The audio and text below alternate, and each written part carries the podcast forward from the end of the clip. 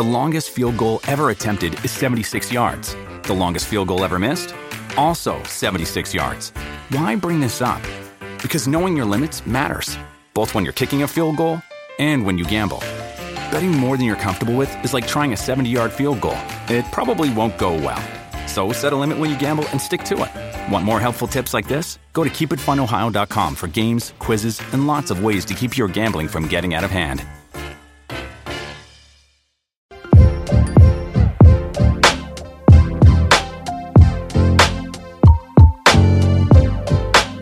Mi gente, mi gente, bendiciones. Bienvenido a un episodio más de Hablemos Podcast. Este es tu podcast, este es el podcast de todos.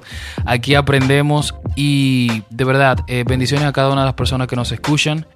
Privilegio, hoy está conmigo el erudito del grupo, Rayo Figueredo. Ay, ay, ay. adelante. Arrecia, ¿qué tenemos Erudito, para hoy? Dios mío. Erudito es una palabra fuerte, hermano. Dale, te la ganaste. Pero para hoy, para hoy, brother, tenemos un tema muy interesante que yo sé que en algún momento todos nos hemos, eh, lo hemos visto en las iglesias, lo hemos visto en el mundo eh, cristiano como tal. Y es el siguiente. Es adictos al altar, Uy. adictos al ministerio. Fuego. Sabemos que el ministerio eh, es un llamado, es un llamado que, que todos eh, tenemos en dif- de diferentes maneras para la obra del Señor. Los ministerios, Ravel, como, perdón que te interrumpa, los ministerios, para el que eh, no escucha, eh, la Biblia habla de ministerios, como son Sí, el pastorado, maestro, evangelista, misionero, ¿cuál es el otro, Ravel? Así es, exacto. Esos son, no me llega el otro a la mente Pero, ahora mismo, sí. pero esos son eh, uno de los que se mencionan en la Biblia como tal. Perfecto. Pero, ¿qué sucede? ¿Qué sucede? ¿Qué sucede cuando nosotros amamos más el ministerio y descuidamos otras cosas primordiales en nuestra vida? Sabemos que todos los ministros que, que buscan al Señor tienen un nivel de intimidad, necesitan una, un tiempo para buscar al Señor, para buscar dirección del Señor, y eso lo entendemos. Claro. Eso lo respetamos. Y todos esos ministerios que Fermín acaba, nuestro hermano Emil acaba de mencionar, todos demandan una intimidad con Dios, todo dema- todos demandan un tiempo de estudio también de la palabra, de preparación. Claro que sí. Y perfecto, son, al final todos son para el servicio y edificación de la iglesia. Perfecto. Amén. Pero entonces yo quiero comenzar con esta pregunta. Emil, quiero que tú me la, me la contestes. Desata. ¿Qué es primero? ¿El ministerio o la familia? Tan, tan, tan, tan. te, voy a dar, te voy a hablar claro, hermano. Eh, lo primero, lo primero es la familia.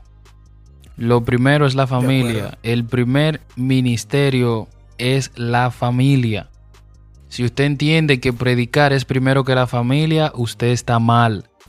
Si usted entiende que pastorear es primero que la familia, está mal. Yo tengo primero que pastorear mi familia, tengo primero que predicar mi familia, tengo que evangelizar mi familia para yo luego salir a edificar almas, a edificar vidas. Si usted entiende de que eh, su ministerio está primero que su familia, hello, eh, tiene problema, este podcast es para ti, ¿ok? Así es, porque, y estoy muy de acuerdo contigo, hermano, porque ¿cómo puede una persona gobernar adecuadamente o administrar? Esa es la palabra, Dale. la palabra. ¿Cómo una persona puede adecuadamente administrar la obra de Dios y no tener control sobre su familia? Mm, O sea, eso es algo que realmente preocupa. Y de hecho, si nos vamos a la Biblia, la palabra de Dios, en, en primera de Timoteo 3:4, dice, eh, dice que gobierne bien su casa, que tenga a sus hijos en sujeción con toda honestidad, pues el que no sabe gobernar su propia casa, uy, ¿cómo cuidará de la iglesia de Dios? Candela O sea, de- estamos hablando de los requisitos de un pastor. Entonces, am, un pastor que se encarga de administrar la obra de Dios con sabiduría de lo alto, estamos hablando de que en una iglesia siempre hay más de 50 personas. Perfecto. Estamos hablando que, que hay familias, personas de diferentes edades, con necesidades distintas y aunque haya un grupo que esté apoyando y ayudando al pastor, eh, el pastor juega un papel muy importante en la obra. Y es y, claro, y reconocemos eso y lo sabemos. Pero como tú decías, la familia demanda tiempo. Claro. Entonces, eh, si no gobernamos bien, si no tenemos orden en nuestro hogar, en nuestras casas, entonces no vamos a poder eh, tener un control sobre eh, una buena administración sobre la iglesia. Por ejemplo, y no solamente el pastor, ah, también hay muchos adoradores que, tienen una agenda muy ajetreada, muchos evangelistas que tienen una agenda muy ajetreada. Y entonces le dedican tanto tiempo a esa agenda que no abren un espacio para compartir con sus esposas, que no abren un espacio para tener ese tiempo de, intimidad, de, desarrollo de ese lazo de relación de padre e hijo. Y, y eso trae muchos problemas porque yo a veces yo no concibo, a veces yo no concibo cómo una persona puede eh, moverse tanto en, lo espiritual, tener, portar tanta presencia, eh, mover masas y entonces en su casa no ser esa figura de, autoridad que, que, o sea, esa figura de autoridad que converge con lo que vemos en, el exterior.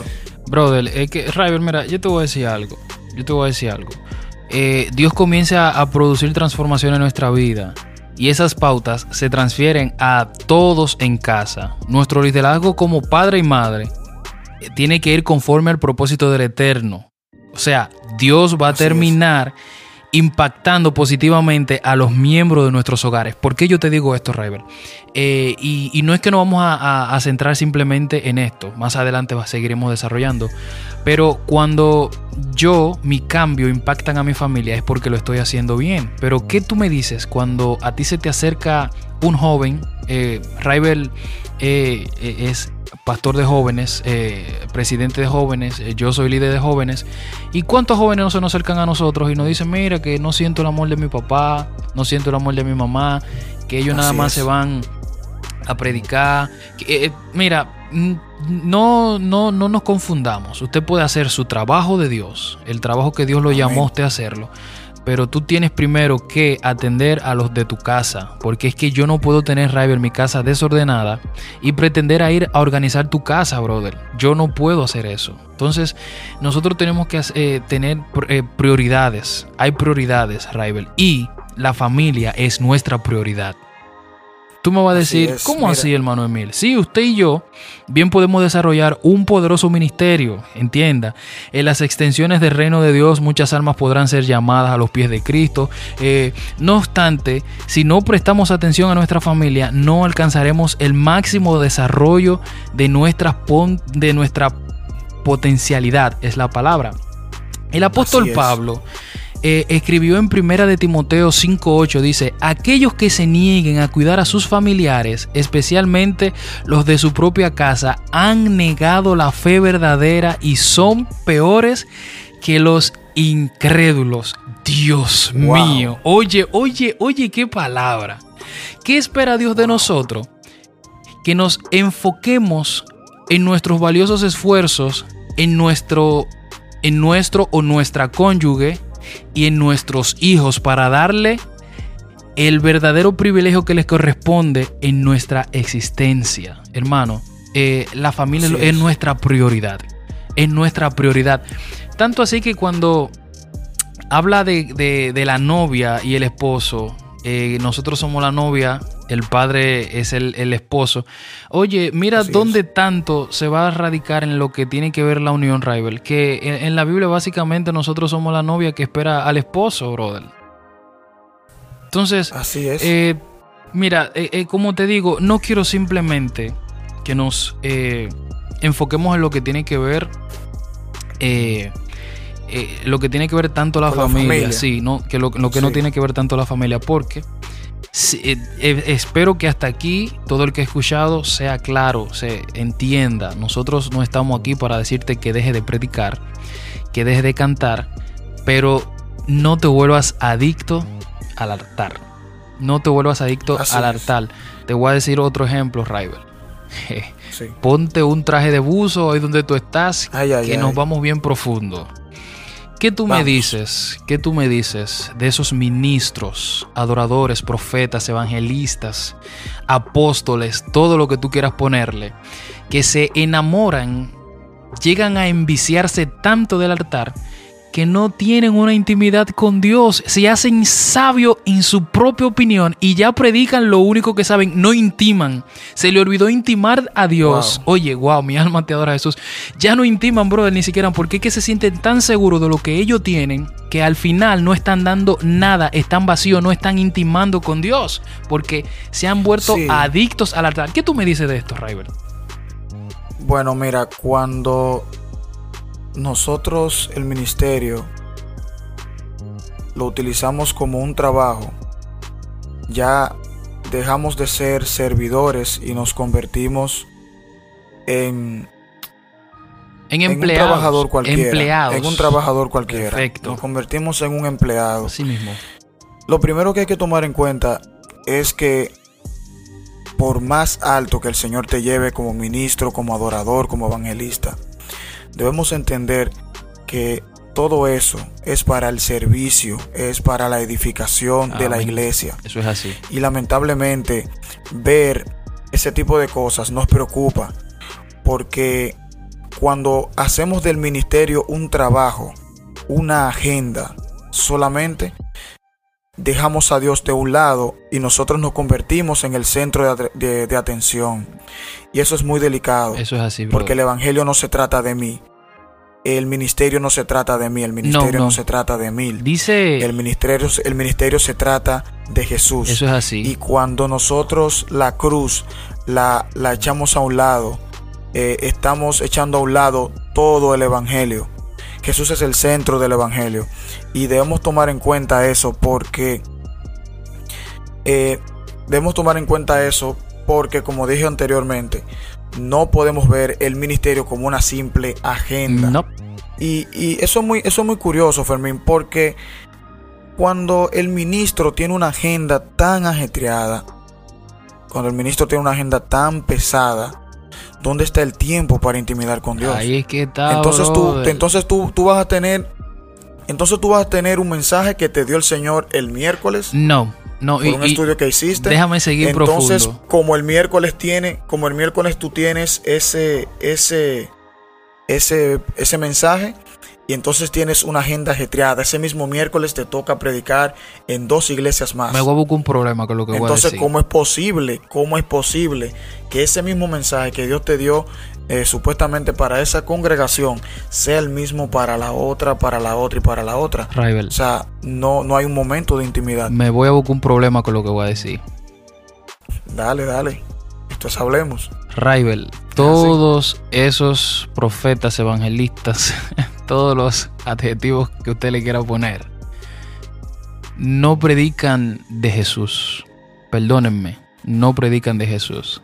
Ellos empiezan a decir, así? sí, escucha bien, eh, estas son cosas que yo he visto, nadie me ha contado. Estos son lo que empiezan a decir.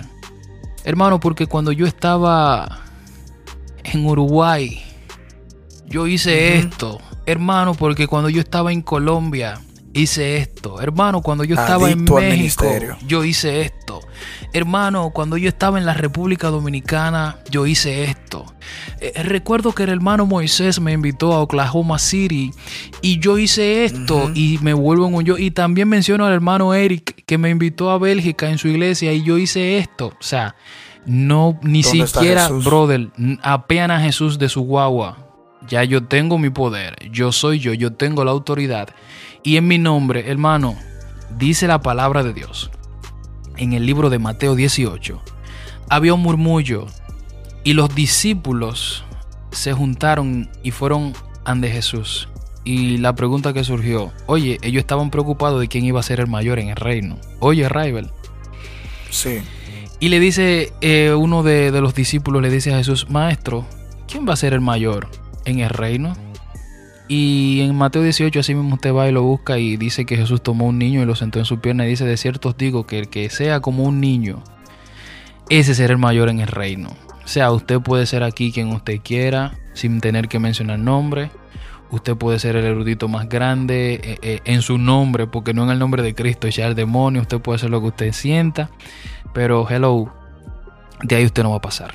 De ahí usted no va a pasar. Yo sé que me voy a buscar un problema con esto, pero de ahí usted no va a pasar. Créeme, mi hermano. Créeme, porque qué sé yo, eh, hay que bajarlo de los hartales también. Exacto, y mira, yo sé que el tema familiar lo íbamos a. Lo, lo, detuvimos hace un tiempo. Sí. Pero yo quiero traer a colación esta parte. David. Uy. Yo sé que ese es un personaje con el que tú te identificas mucho. Mucho. Y realmente David venció como, como adorador, un tremendo adorador, un hombre conforme al corazón de Dios, pero el peor padre. En su en su intimidad familiar el había muchas situaciones. El peor brother. Fue un padre fue un padre eh, con muchas oportunidades y, y eso te dice que David no tuvo un tiempo de, intimidad con sus hijos, de intimidad con su familia. Entonces, ¿por qué? ¿Por qué los hijos de los ministros? ¿Por qué los hijos de los pastores? Siempre hay como una batalla con ellos. Siempre hay una situación. Sufren mucho. Eh, siempre se, van al mundo. Eh, ven, eh, le, toman hasta cierto rencor y odio a la iglesia. Pero eso es, por la falta de afecto. Eso es así. Es por la falta de, de, ellos sentir que no solamente tienen un pastor como, como los feligreses de la iglesia, sino que también tienen a un padre que está con ellos, a un padre que los ama, a un padre que se detiene a escuchar y a contestar preguntas y cuestionantes que ellos tienen sobre la iglesia, sobre su vida personal. y ese es el primer ministerio, de hecho. Porque si nos vamos al Génesis, por ejemplo, nos vamos al Génesis, eh, eh, sabemos obviamente que Adán, tenía una relación muy cercana con Dios. Pero fíjense que, que uno, de, uno, uno de, esos, de esos cargos o de esas responsabilidades, una de esas primeras responsabilidades que tuvo el hombre, aparte de, de hacer todo lo que Dios lo mandó a hacer, fue tener su familia. Claro. Fue suyuzgar la tierra, o sea, llenar la tierra, tener una familia. Y, tener una familia no es solamente eh, tú procrear y ya. Hermano, David, eh, eh perdón, eso es Adán estaba solo. Eso es un vínculo que tú, eso es un vínculo que tú creas. Perfecto. Adán, Adán estaba solo y el mismo Dios dijo, no es bueno de que el hombre esté solo. Así ¿Tú estás entendiendo? La familia, la unidad, y cuando entonces le dice procreen, vamos a multiplicar la tierra. Entonces, brother, eh, eh, yo entiendo de que estos son temas que hoy en día nosotros tenemos de, traerlo mm, a colación y son temas que quizás no gusten mucho porque son temas eh, que confrontan, son temas que confrontan. no se puede tocar al pastor, no se puede tocar al evangelista. hermano, si usted es líder, si usted dirige una Grey, no lo estamos diciendo Raibel y yo, lo está diciendo Pablo que fue inspirado por Dios a todos estos escritos que hay en la Biblia que hemos dicho hoy, aquellos que se niegan a cuidar sus familias, especialmente los que de su propia casa, han negado la fe verdadera y son peores que los incrédulos. Primera de Timoteo 5.8, hermano, no somos Rebel y yo que estamos diciendo esto, no se la vaya a coger con nosotros. Primero la familia. Así es. Primero Dios, primero Dios, primero Dios. Ahí entonces entra la familia. Yo voy a concluir diciendo lo siguiente.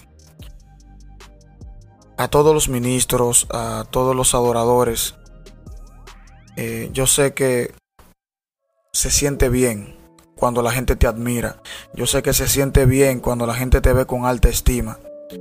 Pero ten en cuenta siempre que Dios y tu familia son lo primordial, es lo primordial en tu vida, debe ser lo primordial en tu vida.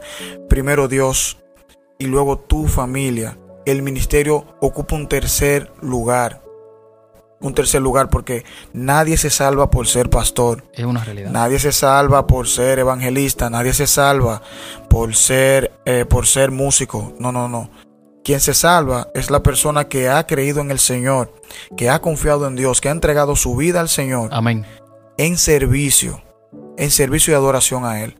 Así que el Evangelio no se trata de mí, el Evangelio no se trata de un cargo, el Evangelio no se trata de un ministerio, el Evangelio se trata de Jesús, de un Jesús que murió por ti, por mí, de un Jesús que resucitó, de un Jesús que te dio la capacidad para tú amar, para tú respetar a tu esposa, amar a tus hijos y tener ese éxito en esa dirección de, tu familia.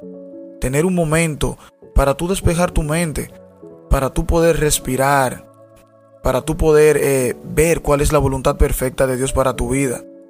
Toma un momento, toma un momento y no te enfoques, no nos enfoquemos en, en, en, qué vamos a hacer solamente, en qué será el ministerio, que tenemos que buscar nuevas ideas, que tenemos que hacer esto, que tenemos hacer, que hacer tal cosa.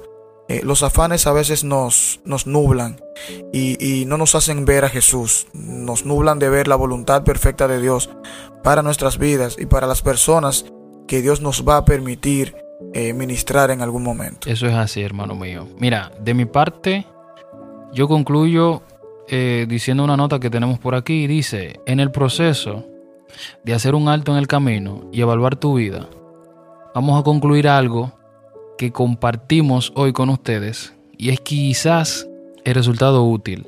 La mejor forma de impartir una enseñanza que permanezca en el tiempo es mediante el ejemplo.